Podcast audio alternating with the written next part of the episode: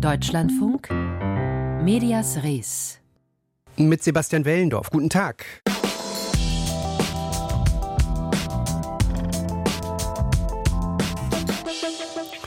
Wenn die Umfragewerte nicht passen, dann gründe einen Medienkonzern oder geh mit dessen Chefs essen. Dieses alte Spiel hat in den USA längst zu etwas seltsamen Blüten geführt, etwa spanischsprachige Radiosender, die mit den hanebüchsten Verschwörungstheorien versuchen, republikanischen Boden gut zu machen.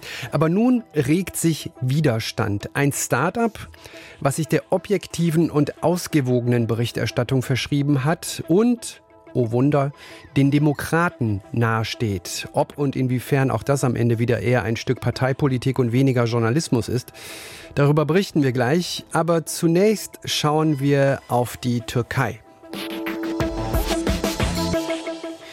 Für Staatsoberhäupter sind Naturkatastrophen immer Bewährungsproben. Wie gut managen sie?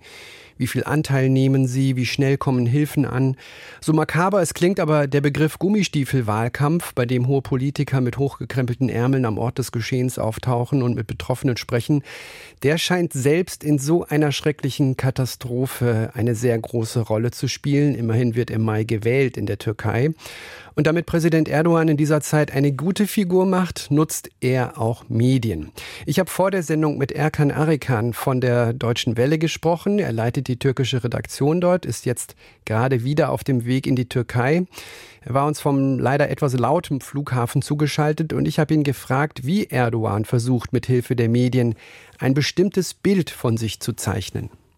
Also vorab muss man sagen, dass trotz dieser wirklich schweren und verheerenden Situation in dem Erdbebengebiet gleich am zweiten Tag, nämlich am Dienstag, der Medien- und Kommunikationsminister Fadil Altun eine Applikation vorgestellt hat, die Desinformations-Denunzierungs-App, sage ich jetzt mal, darstellen soll. Das bedeutet, dass jeder, der irgendwo eine, nach seinem Empfinden eine Falschinformation sieht, diese Person über diese Applikation denunzieren soll. Und da haben sich schon viele darüber aufgeregt. Und das war schon ein Signal, dass Erdogan die Medien jetzt dazu nutzen möchte, sie auch so weit einzunorden, um zu sagen, berichtet nichts Schlechtes, nicht nur nichts Falsches, sondern nichts Schlechtes, und lasst uns nicht in einem schlechten Licht darstellen. Wir tun unser Menschen Möglichstes sozusagen. Und das ist schon ein ungehöriges Ding, was hier vor, ja, sprichwörtlich zwei Tagen dann erlebt wurde. Sie sagen, es soll nichts Falsches bzw. nichts Schlechtes berichtet werden. Konkretisieren Sie das bitte. Was darf nicht in den Medien gezeigt bzw. darüber berichtet werden? Es ist so, dass viele Menschen über die sozialen Medien in den Erdbebengebieten ihren Unmut äußern, indem sie sagen, die Regierung tut nichts. Es sind 48 Stunden vergangen und es ist noch kein einziges schweres Gerät, kein Bagger, kein Kran hier, der irgendwie die Grollmassen hier zur Seite schieben kann, damit Menschen gerettet werden kann. Erdogan sagt, das stimmt nicht. Wir haben Leute rausgeschickt, wir haben Geräte rausgeschickt. Und das ist in seinen Augen eine Falschinformation, obwohl sie eigentlich die Wahrheit abbildet. Die Menschen vor Ort sind ja vor Ort und die zeigen mit ihren Kameras, machen Videos und zeigen die Situation. Und das soll natürlich nicht in den Medien, in den sozialen Medien auch publik gemacht werden. Das ist also zum Beispiel die Falschinformation. Informationen, die weiterhin nicht gezeigt werden sollen, sind die Anzahl der Toten. Die Anzahl der Toten steigt im Moment im Erdbebengebiet stündlich um mehrere hundert Personen. Und man soll in den Medien nur Rettungsaktionen sehen. Man soll immer nur sogenannte Wunder sehen, dass jemand nach 48 Stunden, 72 Stunden und, der Weite und dergleichen gerettet wurden. Und das ist das, was Erdogan gerne als Narrativ nutzen möchte. Das große Problem, denn die Wahrheit ist ein anderes Bild. Natürlich freuen wir uns über jedes Opfer, was geborgen wurde, oder über jeden Verletzten, die man aus den Massen rausholt. Aber man darf auch nicht verleugnen, dass es Hunderte von Toten gibt, die nicht begraben werden können, weil der Boden gefroren ist und die Menschen teilweise ihre Angehörigen mit bloßen Händen aus den Gräuelmassen herausgeholt haben.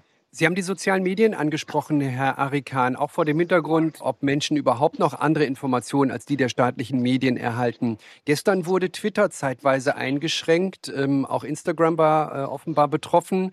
Welche Rolle spielen die sozialen Medien? Welche Rolle spielt Twitter? Twitter spielt im Moment in der Türkei eine ganz, ganz wesentliche Rolle als Kommunikationsmedium. Viele Menschen kommunizieren nur über Twitter mittlerweile, denn andere Kommunikationsplattformen wie WhatsApp oder Telegram oder Signal und dergleichen sind nicht so aktiv, sage ich jetzt mal hier. Und Twitter und Instagram sind die einzigen Medien oder die einzigen Plattformen, wo die Menschen miteinander den Informationsaustausch gewährleisten können. Wie es gestern zu der, ob es eine Sperrung war mhm. oder auch eine Drosselung war, darüber diskutieren im Moment noch die Experten hier mit den Experten von Twitter. Ich möchte mich auch nicht zu weit aus dem Fenster lehnen, aber es ist durchaus möglich, dass Twitter seitens der Regierung bewusst gedrosselt wurde und teilweise auch gesperrt wurde, denn es gab viele Oppositionspolitiker, die sich sofort zum Informationsministerium begeben haben und dort Fragen gestellt haben, aber keine Antworten bekommen haben. Denn wie gesagt, es hat den Anschein, dass Twitter hier auch seitens der Regierung bewusst in irgendeiner Weise auch gedrosselt wurde. Welche Rolle spielt die ausländische Presse, Herr Arikan? Gibt es die Möglichkeit, dass ausländische Presse im Land als Korrektiv wahrgenommen wird? Sie wissen, dass in der Türkei mittlerweile 95 Prozent der Medien gleichgeschaltet sind alle berichten dasselbe. Es gibt äh, Medienkonsortien, äh, wo vier Kanäle dasselbe Bild und dieselben Nachrichten immer wieder zeigen. Es ist ganz wichtig, dass ausländische Medien vor Ort sind, denn diese unter anderem auch das Unternehmen, für das ich tätig bin, die Deutsche Welle, wir berichten objektiv. Wir senden keine Fake News, wir senden keine Falschinformationen und wir senden vor allen Dingen nicht, was in irgendeiner Weise die Menschen hier zu einem Aufruhr anstacheln würde. Wir zeigen oder die ausländischen Medien in Gänze zeigen wirklich das, was man hier auch sieht und das, was man hier auch zeigen muss. Und das stößt natürlich auch der Regierung sehr auf, denn die möchten natürlich nicht ihre Fehler zeigen. Und das ist im Moment die einzige Möglichkeit, dass ausländische Medien hier auch, wie Sie schon sagten, als Korrektiv genutzt werden. Auch selbst wenn einige gesperrt sind, einige Webseiten hier nicht empfangen werden können, gibt es Menschen, die wissen, dass sie über Zensurumgehungstools diese äh, freien Webseiten in irgendeiner Weise noch frequentieren können. Ohne die ausländischen Medien, würde ich sagen, ist hier eine objektive Berichterstattung nahezu fast ausgeschlossen. Der Journalist Erkan Arikan am Flughafen in Ankara. Mit ihm habe ich über das Bild Erdogans gesprochen, das türkische Staatsmedien in dieser katastrophalen Zeit von ihm zeichnen. Medias Res ist hier.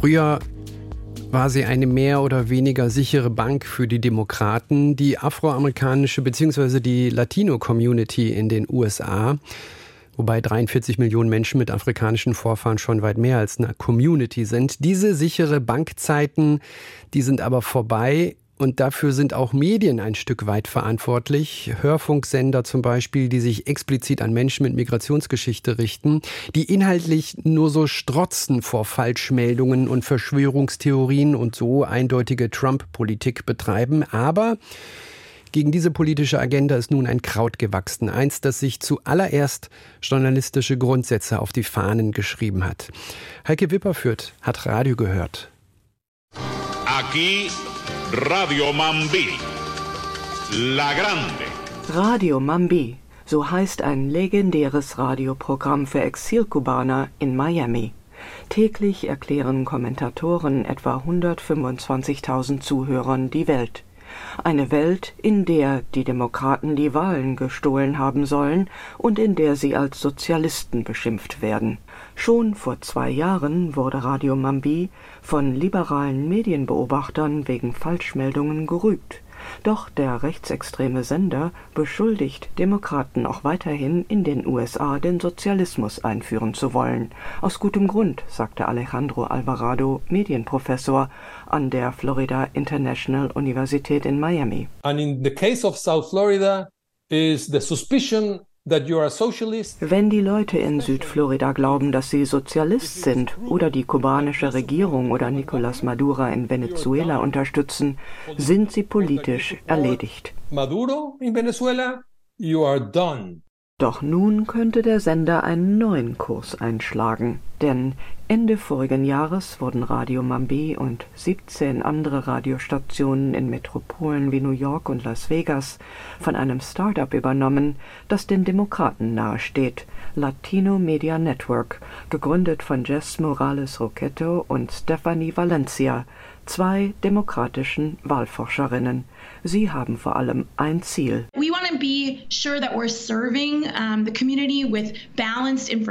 Sie wollen ausgewogene und verlässliche Informationen liefern, sagte Jess Morales Roquetto im US-Fernsehsender MSNBC.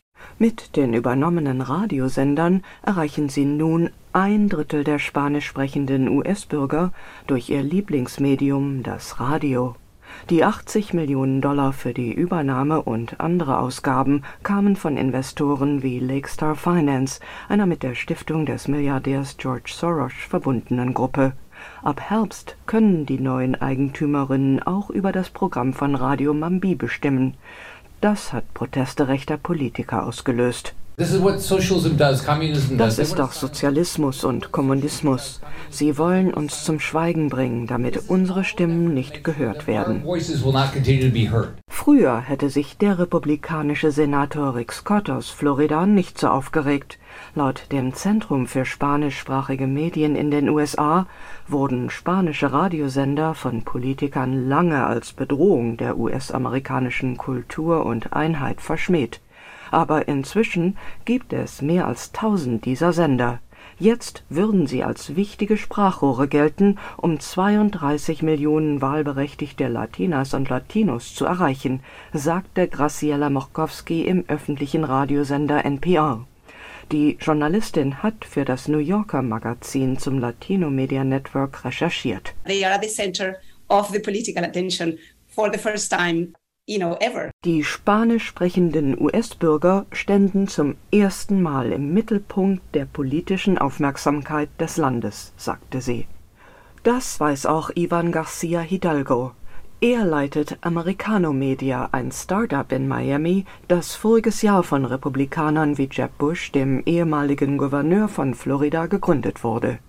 In Fernsehinterviews kündigte Garcia Hidalgo an, einen spanischsprachigen Fox News Radio- und TV-Sender aufzubauen. Dafür hat er schon 80 Journalisten und Journalistinnen angeworben und sendet über Internetplattformen wie YouTube und Apple TV. Außerdem stellte er drei rechtsextreme Kommentatoren ein, die Radio Mambi nach der Übernahme durch Latino Media Network verlassen haben. Eduardo Gamarra ist Politikwissenschaftler an der Florida International Universität in Miami. Americano Media müsse beim Rollout seiner Radio- und TV-Programme auf unterschiedliche politische Ansichten achten, sagte er. Landesweit gibt es einen Stimmungswandel zugunsten der Republikaner, aber er ist noch nicht so gewaltig wie in Florida. In anderen Teilen der USA, wie Texas und Nevada, sind Latinos immer noch zum großen Teil Demokraten. Dem demokratisch orientierten Latino Media Network rät er, sich von der Konkurrenz zu differenzieren. Heike Wipperfürth berichtete.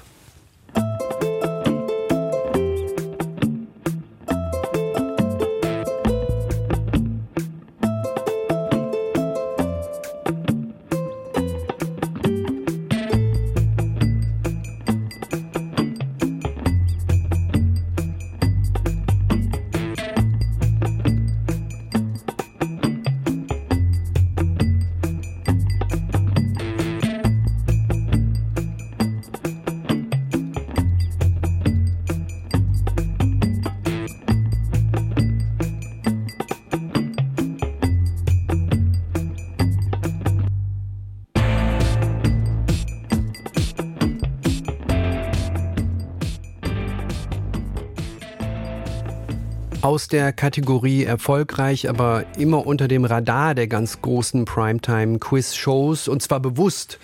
Die Ratesendung Ich trage einen großen Namen im SWR. Da ging es immer e-, eher ein bisschen ruhiger und gediegener zu als in den lauten Chingderasabum 20.15 Uhr Quiz-Shows. Aber mit 46 Jahren hatte sie dennoch eine sehr, sehr lange Durchhaltekraft. Sie war tatsächlich die älteste Rateshow und Sie haben es gehört, ich habe das Wörtchen wahr benutzt. Sie geht nun zu Ende. Ich trage einen großen Namen. Am Sonntag läuft die letzte Ausgabe.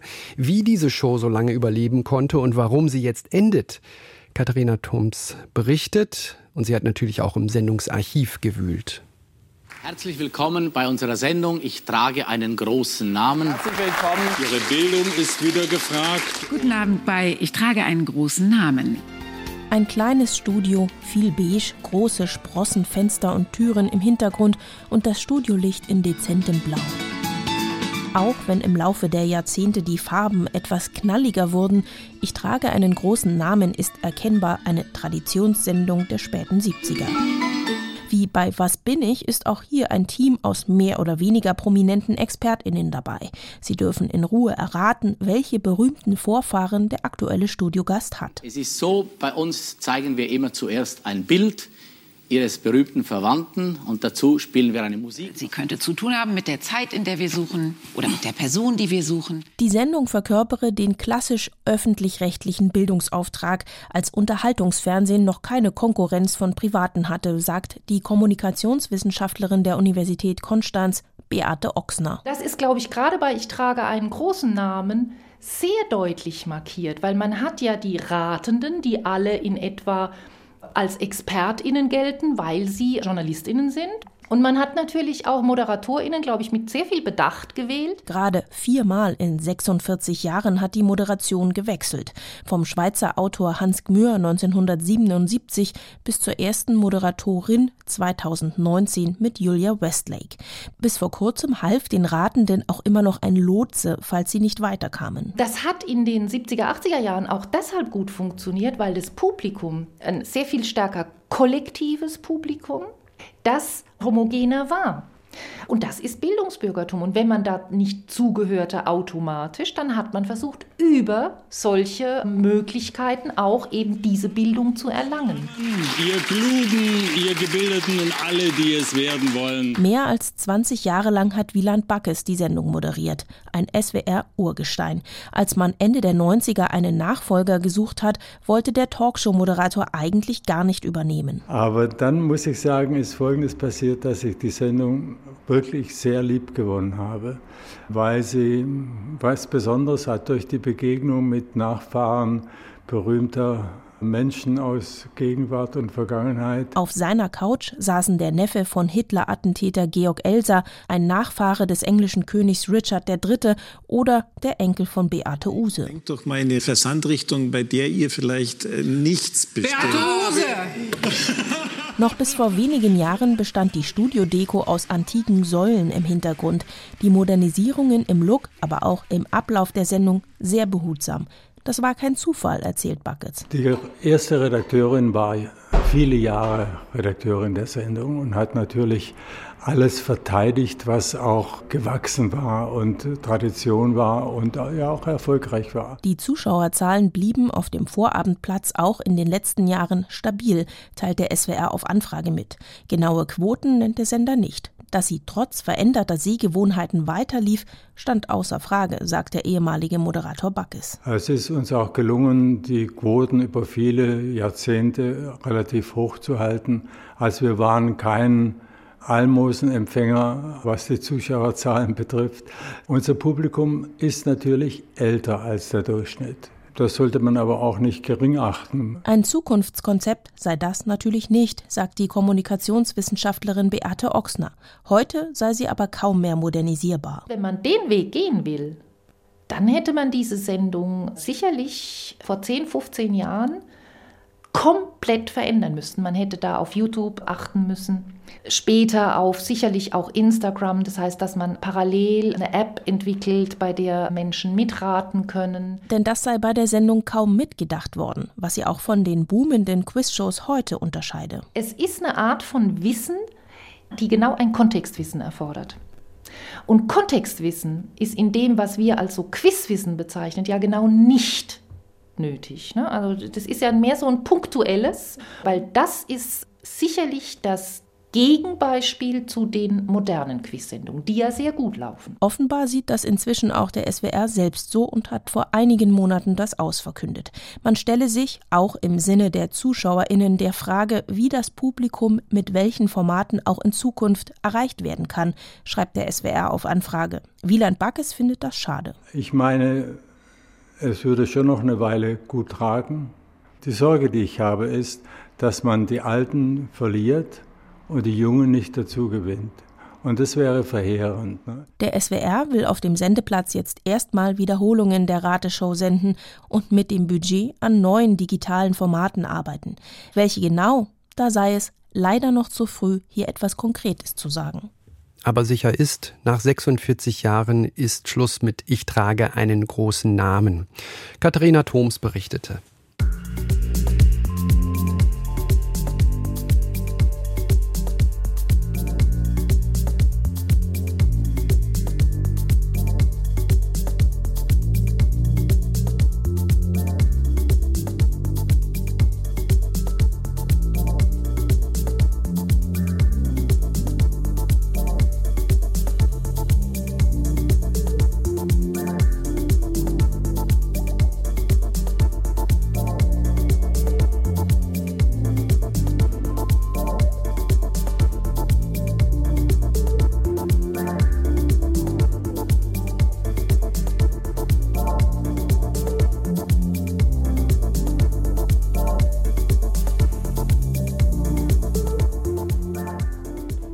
Erinnern Sie sich noch an die sogenannten Silvesterübergriffe Anfang des Jahres und die Berichterstattung darüber? Stichwort Anteil migrantischer Tatverdächtiger. Unser Hörer Rolf Schoroth hat da mal eine Frage.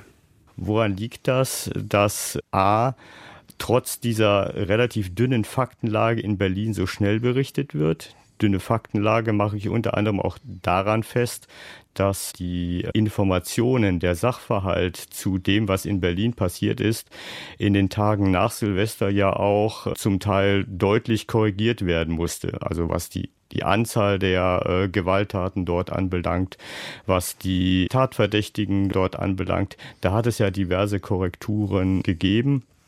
Und äh, das deutet für mich auf eine vorschnelle Berichterstattung äh, hin. Ja, also zu vorschnelle Berichterstattung rund um Silvester, das kritisiert Rolf Schoroth. Das lässt sich ja auch auf andere Ereignisse übertragen. Also warum haben Medien nicht den Mut oder die Ruhe abzuwarten, bis Daten verlässlich sind? Liegt es an der Konkurrenz zum Beispiel durch andere Medien? Und wie können Sie akkurat arbeiten, auch wenn nur wenige Fakten vorliegen? Darüber spricht Rolf Schoroth mit uns in unserem Medienpodcast nach Redaktionsschluss. Können Sie morgen hören im Radio 1535 und natürlich auch jederzeit im Netz. Die DLF Audiothek in ihrer App, die äh, bietet sich da an. Deutschlandfunk.de slash Medienpodcast ist noch eine Adresse, wo Sie fündig werden. Das also morgen. Dem Zusammenhang von Comics und Wissenschaft gehen gleich die Kolleginnen und Kollegen von Büchermarkt auf den Grund. Und wir sind für heute raus. Sebastian Wellendorf ist mein Name. Machen Sie es gut.